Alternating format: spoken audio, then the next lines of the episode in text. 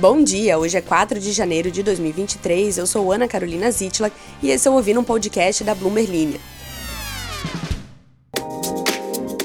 Hoje você escuta sobre a queda de 30% da Petrobras descolando de petrolíferas globais desde a eleição de Lula, sobre como a cafeteria brasileira The Coffee está mirando na expansão do Starbucks e sobre como a China está enfrentando funerárias lotadas por conta da nova onda de Covid. Presidente Luiz Inácio Lula da Silva prometeu conduzir a gigante petrolífera estatal Petrobras em uma direção considerada mais populista, e os investidores não estão muito felizes com isso. A Petrobras vai proteger os consumidores das fortes oscilações no preço do combustível e aumentar os investimentos em projetos de refino para conter as importações de combustível, de acordo com os comentários iniciais de Lula e sua equipe econômica.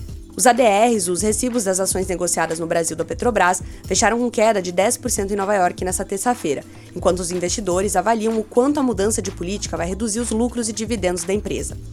Foi a primeira sessão completa no exterior desde a posse de Lula no domingo e a nomeação do senador Jean Paul Prats como próximo CEO da estatal petrolífera. Desde a eleição de Lula em 30 de outubro, tanto os ADRs como as ações preferenciais da estatal brasileira acumulam queda na ordem de 30%, versus um recuo de 10% da norueguesa Equinor e de desempenho perto da estabilidade das americanas Chevron e ExxonMobil, segundo dados levantados pela Bloomberg News.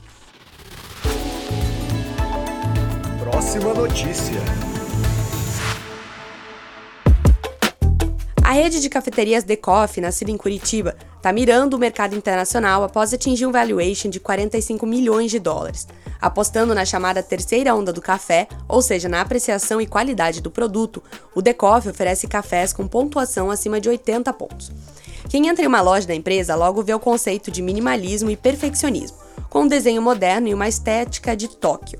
É mais do que um café, é um café instagramável. Quem dá pontuação para os cafés é a escala SCAA, ou Specialty Coffee Association of America.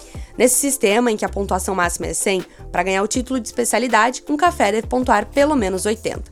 E o The Coffee está em 84. Fundado em 2018 pelos irmãos Carlos, Alexandre e Luiz Fertonani, o The Coffee nasceu com o conceito de mini cafeterias em que os clientes baixavam os aplicativos e faziam o pedido de seus cafés para levar, sem pagamento em dinheiro. O The Coffee também tem totens e tablets para pedidos nas lojas, de modo que os baristas não precisam receber pagamentos e foquem apenas nos cafés. A rede de cafeterias Millennium apostou no modelo de franquia para crescer e hoje tem 195 lojas, sendo 18 próprias e 11 na Europa. No Brasil, só se pode servir café brasileiro, mas café torrado é possível importar, e é o que a Nespresso faz, segundo o CEO e cofundador do The Coffee, Carlos Fertonani, em entrevista à Bloomberg Linha. Contudo, depois de torrado o café, é preciso consumir em até um mês, senão perde a qualidade.